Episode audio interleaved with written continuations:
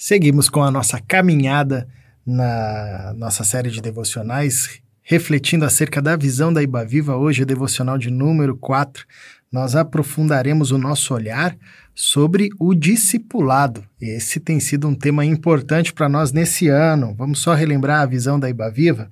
Uma cidade transformada por uma igreja acolhedora que promove cura social e renovação cultural, formada por autênticos discípulos de Cristo transformados por meio do ensino bíblico. Nós vamos nos ater aqui hoje nessa frase, né? Formada por autênticos discípulos de Cristo.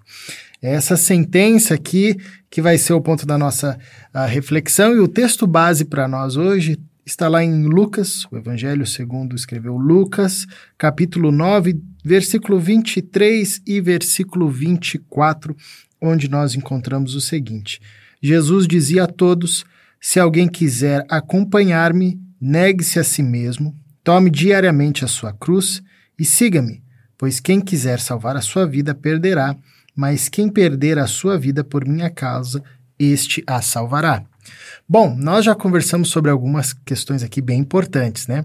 Falamos acerca da, da cidade, de uma cidade transformada, é, falamos é, a igreja como instrumento de Deus para transformar é, para, para transformar a cidade ou para a transformação dessas lógicas da queda, enfim. Ah, falamos também acerca de cura social, renovação cultural. E quando a gente fala aqui da igreja como um instrumento nas mãos de Deus para promover toda essa transformação, nós não estamos falando de um prédio, nós estamos falando de uma instituição, né, Israel? Nós estamos falando de um corpo vivo, formado por discípulos, discípulas de Jesus, e como nós destacamos aqui na nossa visão, uh, discípulos autênticos de Jesus, né? Uh, bom, a princípio, a gente não deveria precisar adjetivar, né, é, esse conceito do discípulo, né, essa figura do discípulo, porém, se há essa necessidade é porque é, de fato é possível que a gente caminhe com Jesus achando que estamos numa caminhada de discipulado, quando na verdade estamos numa caminhada de consumo religioso, né? uhum. né? Talvez aí uma figura é, que faça um contraponto, é, até mesmo nos evangelhos, né? Entre a figura do discípulo e a figura da multidão ou do consumidor, né, nos nossos dias assim, do consumidor uhum. da religião. É o cara que conhece Jesus, vai para a igreja, ele sabe textos bíblicos, ele está ali, mas ele está numa superficialidade, né? É, por isso que esse texto de Lucas nos relembra é, do compromisso do discípulo de Jesus e do preço que é essa caminhada de discipulado, né? É Jesus dizendo aos seus ouvintes, e é interessante porque na verdade, isso aqui parece um contra-convite, pois imagina que você vai fazer um convite para arregimentar novos discípulos, né? Bom, pressupõe você fazer um convite de leve, né? Assim, beleza, vem aqui para você conhecer esse projeto, né? Enfim, não, Jesus já começa falando é, do preço que, que esse discipulado exige, né? Essa caminhada exige.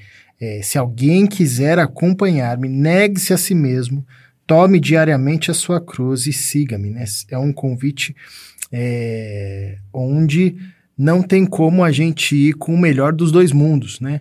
Não tem como a gente é, passar por uma porta larga, andar num caminho largo. É um convite de renúncia, né? E, e essa talvez seja uma das grandes diferenças entre é, um discípulo autêntico e um discípulo fake, né? essa capacidade de renunciar uhum. em nome de Cristo Jesus, e não como um peso e nem por barganha, né? Porque os fariseus também renunciavam muitas coisas, mas ficavam jogando na cara de Deus, ou ficavam jogando na, casa, na cara do próximo, né?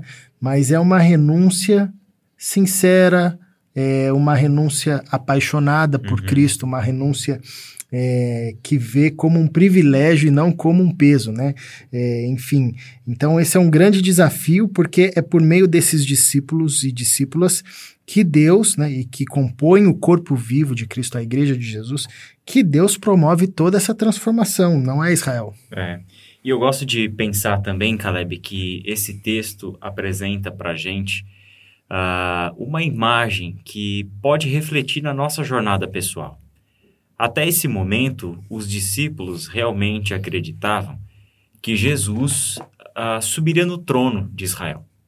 Jesus tomaria o lugar de Herodes, Jesus libertaria este povo do reino opressor, que era o Império Romano, e Jesus restauraria a glória do reino de Israel. Né? Eles nunca tinham visto alguém com o poder para realizar milagres que Jesus tinha, eles nunca tinham visto alguém que tinha um poder tamanho para expulsar espíritos malignos, então a autoridade de Jesus era evidente para o círculo dos discípulos, assim como para a multidão.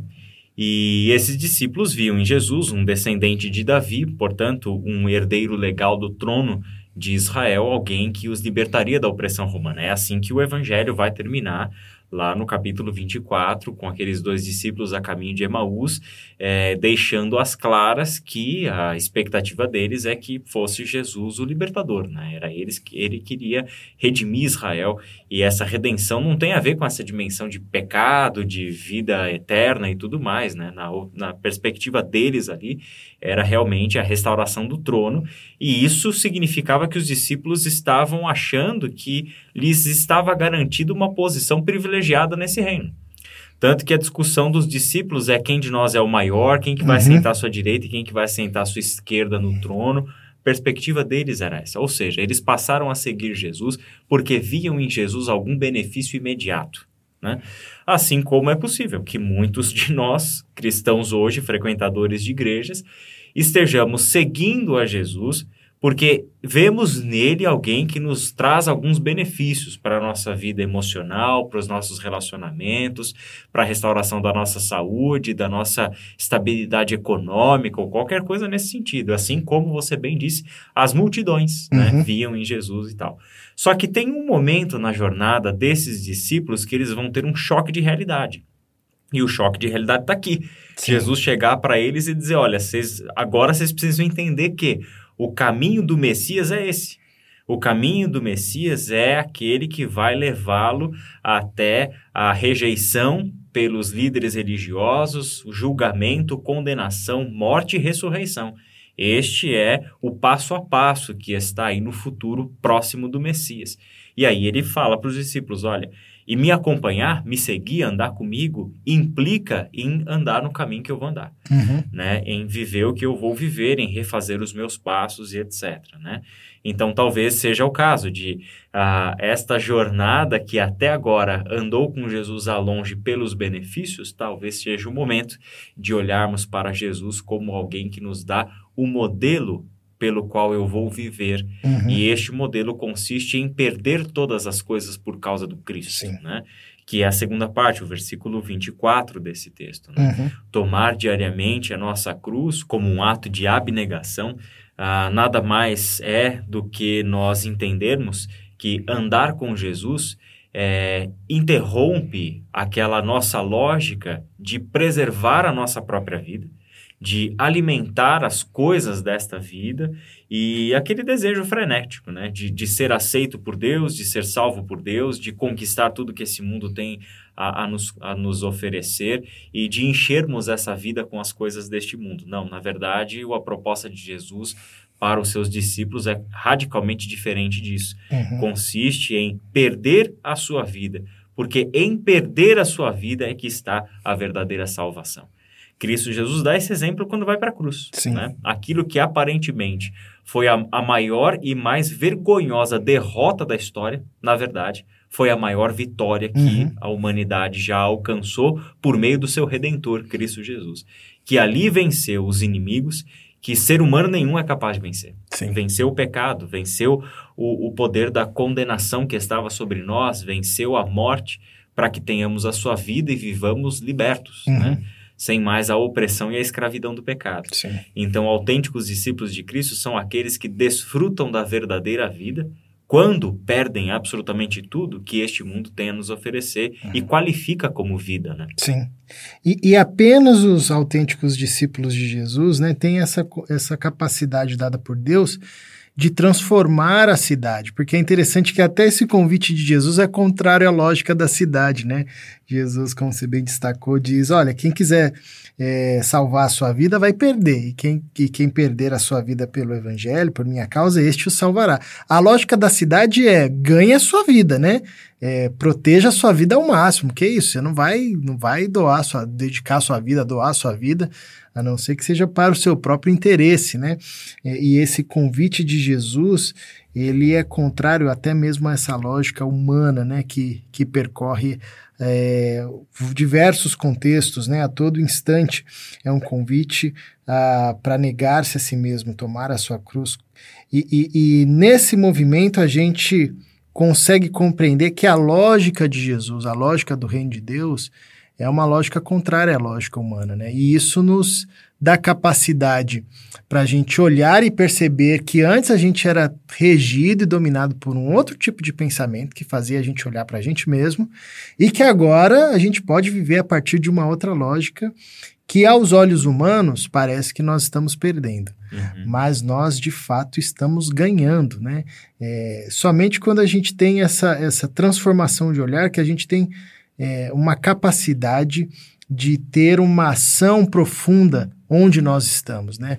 Nós passamos de uma camada de uma transformação superficial, porque essa é a proposta do reino de Deus para nós, não é uma transformação superficial, não é um maquiar, né? Uhum mas é uma transformação profunda, é ver é, que aquilo que nós chamamos de vida é morte. E aquilo que aos olhos humanos parece morte, o Evangelho chama de vida, né? É, que o encontro com Cristo, o render os nossos desejos, as nossas vontades, submeter a nossa liberdade a Cristo Jesus, ou aquilo que nós chamamos de liberdade a Cristo Jesus, é aí que nós encontramos a verdadeira vida, a verdadeira liberdade, é onde nós de fato somos libertos, né? E quando a gente não tem essa percepção, a gente corre o risco de tentar conciliar Jesus com Caim, né? Uhum. Jesus, a lógica do reino com a lógica da cidade, né? Uhum. É, e vira essa monstruosidade que a gente é, encontra hoje, principalmente em, no cenário evangélico, em é, gente que usa o nome de Deus para roubar, enfim, o que a gente é, vê aí a, a torta e a direito né, no nosso contexto. É uma, uma tentativa de misturar a lógica do reino de Deus com a lógica da cidade, mas não tem como, não tem jeito, né? essas coisas são irreconciliáveis. Por isso que é, vale sempre lembrar desse chamado de Jesus aos seus discípulos e de que somos chamados a sermos não discípulos nominais, mas discípulos autênticos de Cristo Jesus. E de fato, isso passa por esse desafio do negar-se a si mesmo, tomar diariamente a sua cruz e seguir ao Cristo.